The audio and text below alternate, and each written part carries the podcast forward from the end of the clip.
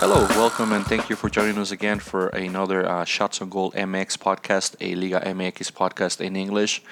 Um, we have quite a work to do today. We, we have quite a, a podcast today. We have to review about three games because there was a jornada doble, which basically means that there are two games during the week um, on the weekend, and then also Tuesday and Wednesday we had games. Just Thursday we basically didn't have any games, and then the uh, week seven starts already today on Friday. So week five started with a couple of surprising results, if you want to say that. But uh, the first game was with Veracruz uh, losing to Chivas at home 2-0. Then uh, Atlas losing at home also versus Morelia 1-0. Disappointing tournament for my rojinegros.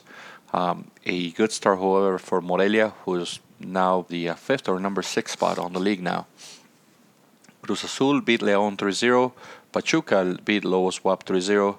Necaxa and Puebla tied 2-2. Querétaro and América tied 1-1.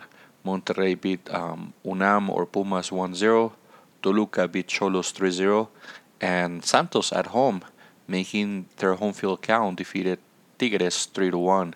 So those were the results of Week 5 couple of high- highlights from that week. I mean, uh, Chivas finally wins against uh, a very weak team of Veracruz, a team that was left coachless because Memo Vasquez quit, as we spoke the uh, previous podcast. A clear outside on the second goal from Chivas, but by that time they're already winning 1-0. So I mean, the ref kind kind of like giving them a, an extra lead. Who knows what might have happened if that goal would have not been scored? Then Atlas still cannot score. Um, they lost against Morelia on a game that they dominated again. That seems to be the trend for the Atlas team. They dominate, they dominate, but they just can't make it count. They can't seem to find someone who scored for them. A Cruz Azul team that's been playing very strong. Uh, their their signups have been making their presence count on the field, if you want to say that. Alvarado had an amazing game. Elias Hernandez had an amazing game, and they beat Leon 3-0. Pachuca also one of the teams that was having a, a, rough start on the on the tournament. Took advantage of a Lobos BUAP team by beating them 3-0. Necaxa tied at home against Puebla, a 2-2 tied. That uh, kind of it's bittersweet for Puebla because they're winning 2-0, and then they let Necaxa tie them. American Querétaro, I mean, I was expecting a better game. America took the lead and then Querétaro tied it, and that was the end of that game. It was just a, a boring 1 1 game. Monterrey defeated Pumas as we anticipated last week. Uh, Monterrey took advantage of being at home. Pumas not, doesn't seem to be showing any improvement. It seems that they peaked very early on the season and now they're just going down. Um, Toluca beat uh, Xolos 3 0 on a very dominant performance by Toluca. And on a very odd game, uh, Santos beat uh, Tigres 3 1. But Tigres had three penalties called on their favor and they could only score on one of them. They actually missed two penalties. So, I mean, this could have easily been a 3 3 game but instead it's a 3-1 win for Santos, making their home field advantage count and making their their home territory one of the toughest places to go and play. And then we have week six during the week, uh, just basically ended a, a, day ago or so. Uh, it started with Morelia tying with Pachuca 1 1. Then Querétaro beating Pumas at Pumas 1 0. A very weak team of, uh, of Atlas visiting Puebla and losing to Puebla 2 0 very disappointing. As I stated, we can't seem to find a way to score. It's very odd that there haven't been any changes uh, done on the midfield for, for Atlas. And it's maybe because you see the team and they dominate, but I mean, when, when you're lacking the creativity and you're just playing side to side and you're not really making any any offensive threat to the other team, uh, it's time to change, make make changes, you know. And it seems that Gerardo Espinoza is having a a tough time getting his, his team to, to score and he has not made many changes and he has not used people on the bench. Like I, I haven't seen Edyairth Ortega who closed the tournament last season very well. He has not played a single minute in this in this tournament so it's kind of odd. And then um, they play without Rivero. Uh, Duque had a chance but they still had the same midfield so Clifford Aboagye playing a very low level Ricky Reyes, which is, I'm sorry, yeah, is it Ricky? Yeah, Ricky Reyes and Lorenzo Reyes, them actually, as a matter of fact, playing weak, very weakly offensively. Um, Puebla, I mean, did what they had to do. They they had two two goals scored on us. One of them on a penalty kick by Arriola, a former player of Atlas. Kind of hurt to see him score a penalty kick against us, but it is what it is. Then the week continued with Chivas beating Necaxa. Uh, Chivas winning at home finally after almost a year without winning at home with a very doubtful penalty. Um, there was a cross, and it seemed like it was a legal shoulder to shoulder tackle, but the ref called it a penalty, and Saldivar scored, and they finally won after almost a year of not winning at home. Chivas finally wins. Cruz Azul maintains their contendership for being the number one team on the league by beating Toluca 1 0. A very strong team of Cruz Azul that all they had to do was basically score one goal and keep the advantage. Toluca, I mean, showed a couple of good things offensively, but at the end they couldn't they couldn't just be or tie the máquina. So do we continue with the surprising Leon beating 2-0 America at home. America, this is one of their weakest performance of the tournament, visiting a Leon team that it's very irregular. They they have a good game and a bad game. They don't seem to find a balance, but they still find a way to beat America 2-0 with Mauro Boselli scoring the goals, their leading scorer. Then on a very one-sided game, Tigres also beat Veracruz 4-0 it, it, took him a while. It took him up until the second half for Tigres to get going, but once the first goal went in, the uh, the other three just basically poured on to Port Veracruz, who, along with Atlas and Lobos, would say are the weakest teams of the tournament. Speaking of which, Lobos at home hosted Monterrey. They lost two to one, and then to close the week, it was Xolos de Tijuana against Santos. That game was a tied score 2-2 with uh, a very entertaining tied. Uh, Santos keeps on demonstrating or showing that they will con- they will be a contender for this tournament, regardless of all the changes that they had. But um, it's an interesting week. It's a week where Chivas, Cruz Azul, Monterrey can make nine points. They can basically have three victories. Uh, keep in mind that in order for you to qualify, or the average, uh, or the point average to qualify for playoffs in Liga MX, it's about 24 to 25 points, and these three teams can make a third of that just in this seven days. So keep in mind for Chivas, it would be um, an interesting week. They probably climb up to the like the uh, not the top part of the of the of the table, but at least the meat part and prepare themselves to to kind of like try to sneak into the Liguilla by being a number seven or a number eight spot. For Cruz Azul Monterrey, they can basically lock on the lead. They can lock up on, on the first two spots by getting this nine points and during this week. So for Chivas, I mean, I hope they don't get the win, especially because that's how week seven is going to start. They start with El, El Clásico Tapatío or, or the uh, game against Atlas, an Atlas team that has not scored yet, but it would be nice for us to finally score and to beat Chivas. So I hope my Atlas can finally find the, the back of the net and they can beat Chivas on, on this Clásico, which I mean, regardless of Atlas being last place now and Chivas barely winning for the first time at home after 11 months, during the week with a with a that odd penalty that should have not been called. Um, rest assured that the that the uh, Jalisco the stadium is going to be full because it's a matter of pride in the city. So it's a clásico, and regardless of where the two teams are, a clásico is a clásico. So it should be an entertaining game. I'm looking forward to Atlas finally breaking the drought on this game. I hope for the sake of Espinoza that we win because I doubt that if we lose, Espinoza will remain as a coach. Somewhere on the internet, I read today that Almeida was interested in coaching Atlas because his family does not want to leave Guadalajara, which to me would be very odd. I mean, this guy even has a tattoo of, of the cup that he won with Chivas. So I wouldn't want to coach like that on my team, not on Atlas. I mean, maybe we can think about bringing Siboldi after he he quit from Santos but definitely not Almeida. At least uh, it wouldn't be of my liking. Hopefully, again, Atlas can can win. Um, Chivas has not been playing very well. I think the two games that they did win, there was some kind of uh, influence by the ref on them to win, and it would be very very odd if they would win again on the third game with the help of the refs. So hopefully, things will start going our way. And I, when I say our way, uh, the Atlas way, I hope we find the back of the net. I hope Rivero. I hope somebody scores. Anyone. I'll take a goal from Omar Gonzalez from anyone. So best of luck to my Atlas. That's gonna open week seven. Uh, the only game on Friday it's gonna be this. Then we jump on to Saturday afternoon where the uh, week seven will continue with Pachuca hosting Puebla, a team from Pachuca that uh, has been having some trending up, has been having some positive results. They tied against Morelia during the week They won the week before against uh, Lobos BUAP, a Puebla team that's been struggling and having difficulties when visiting other teams. I'm hoping we'll finally get to see Ulloa, Jose Leonardo Ulloa, the guy that the Tuzos brought from the uh, Premier League to play as a forward. He still has not played any minutes. They do say it takes a while for the foreign players to adapt to Liga MX. So hopefully this will be the game that we can see this player come onto the field and, and show why he was in the Premier League for a couple of years.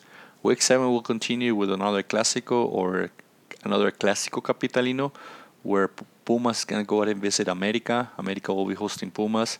The Azteca field seems to have a better look. I don't know how, if he does still have a, a, better field than what it looks like, but it's been looking better after the last week. Uh, it seems they patched it up with like some squares on, on different areas where the field was very bad, and they finally seem to be getting it to grow or to settle correctly. Um, that should uh, make a difference on the way that America was playing. I'm looking at this game as, as a game where Pumas either is going to make or break. They either find a way or continue to lose the way.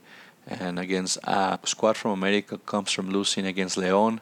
I don't think America is going to give him any chances. I think El Piojo is going to put his best available people or his best available players on the field. Good luck to Pumas. They seem to have had some injuries during the week. They lost Gonzalez. Most likely, Alustiza is going to play.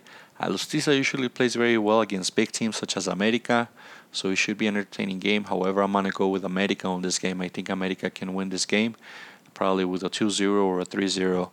Then week 7 is going to continue with Veracruz hosting um, Xolos. Uh, very odd that Veracruz is not playing on Friday, but I guess because of a Clásico Tapatío. Uh, something might have happened there with the TV stations. The Veracruz was asked to move their game to Saturday, and they're going to be hosting Xolos on Saturday. Uh, a Xolos squad that's also been very irregular, having some good games, having some bad games. They come from tying against a, a squad from Santos, a very strong squad of Santos at home. They were about to win, and Santos tied them on the last minute. So they should be motivated. Veracruz has been struggling with their players. I mean, after losing their coach, with their owner making making the, the headlines, but for fat, bad reasons, with Kuri basically threatening to sell the team if the people from Veracruz would would, would not stop uh, harassing him via Twitter. So this this guy is is quite a character, and I think that's affecting Veracruz. And this this game should go to Xolos. I'm gonna go with Xolos on this game. I think they can find a way to beat Veracruz. Veracruz is very bad in set pieces. Xolos is one of the best teams in set pieces. We have said it in the past. So I think Xolos will take this game. Continuing week seven is going to be Necaxa hosting Tigres, a Tigres squad that's basically just destroyed Veracruz 4-0 during the week, and a Necaxa team that at home seems to be very strong, but defensively they have one of the slowest uh, center back lines in the Liga MX. They have Leobardo Lopez, and they have um, Ventura Alvarado and and they're just seem very very slow. I mean, I, I don't see a way that they can stop someone as Gignac, they can stop someone as Aquino, they can stop someone as Jürgen Damm. I mean, Jürgen Damm is going to be running laps around them defensively, and because of that reason, I'm going to go with Tigres. Tigres should win this game. Continuing on a very long um, Week 7 Saturday uh, game day, it's going to be uh, Monterrey hosting Morelia, the Battle of the M's. Uh, Monterrey team that, that, as we said, can make a this a nine point week for them, uh, hosting a Morelia team that's been basically tying and, and winning their last games. They have not lost in a while, but it's a team that can pull a tie when visiting other teams, and I'm gonna go with a tie at this game. I'm saying the Morelia and Monterrey will tie this game.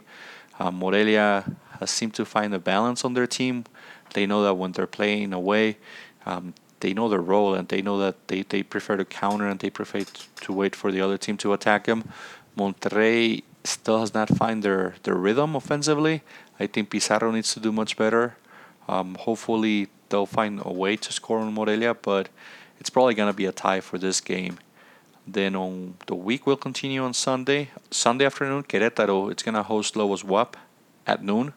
Another odd uh, time for this game to happen, but I guess because of the uh, of the middle of the week games, they kind of like moved them over. So at noon in Querétaro, in La Corregidora, Querétaro will be hosting a very weak team of Lobos BUAP. Querétaro should take advantage of Lobos BUAP just like almost every other team has taken advantage of them.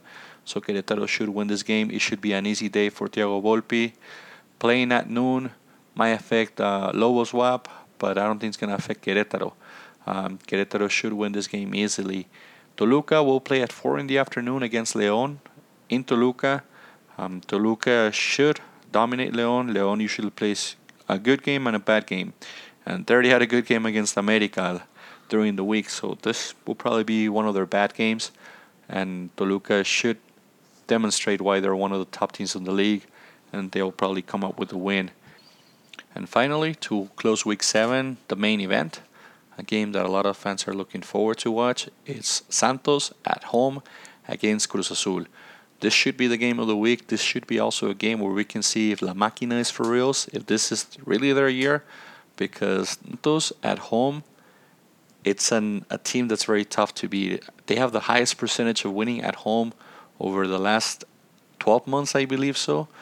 A Cruz Azul team that is known not known for being a, a, a good visiting team, but this year has found a way to find those wins and, and get those points. They tie last minute against uh, Xolos. They go and, and beat Toluca during the week. They just beat the the second place of the last year's tournament. They're gonna go against the champion this time. So it's it's an interesting week for Cruz Azul because they could also make it a nine point week, as we said in the past. So this should be a, an interesting game. I'm looking forward to seeing uh, Gonzalez from Santos and Julio Furch continue to work offensively and they continue to carry this Santos team. I also want to see if Elias Hernandez and Cauteruccio and given the chance that Caraglio continue to also show that they are a very powerful attack on the league. So this should be a very entertaining game, a game that should have a packed stadium, and because of that, I think I think that people can have have a factor in the favor of, of Santos. Also, usually around that time is very hot in Torreon, so that might also be a factor that goes in favor of Santos. So Santos as a squad with their people on their field at usually very warm temperatures around that time should have a slight, very very slight advantage against a Cruz Azul team that has found ways to win this year, where in the past they, they would continue to lose and they would unexpectedly lose or, or lose an advantage or, or tie a game that they should have won. I mean, we all heard the term Cruz Azulear, right? Which basically means that, that you ruin everything at the end. And this year has been the year, or, or at least this tournament has been the tournament where Cruz Azul has stopped doing that and has found a way to, to be successful. And, and they have maintained leads and they have continued to score. And they actually have taken points away from other teams, such as Xolos, on the last minute. So this game should be a very, very, very interesting game to watch to close um, this crazy week of, of three games in seven days. So just quickly reviewing the the table or the uh, the rankings, if you want to say for Liga MX, Cruz Azul is number one on both the points table and in my ranking. I believe a Cruz Azul team is very strong, and it's going to be a quite a match because the number two spot on my ranking is for Santos Laguna. Even though they're in third on the third place right now, on the uh, league table, I'm gonna give them the number two spot because I think they're stronger than Monterrey, than Morelia, and than America, the teams that are close to them on the table. So a number three spot, I'm gonna give it to Monterrey. But I hope Monterrey really wakes up um, on this game and they take advantage of Morelia. It will be interesting to see if they can show um, to their fans and, and Pizarro can wake up and have a, a, a good exhibition or a good match against Morelia. So the number fourth spot, I'm going to give it to America. The number five spot to Morelia. It's been very consistent. The number six spot is going to be to Toluca. Number seven, Tigres. And number eight, Pumas. Uh, like I said, Pumas is going to have a, a, rough week. They have a, a very tough game, game visiting America.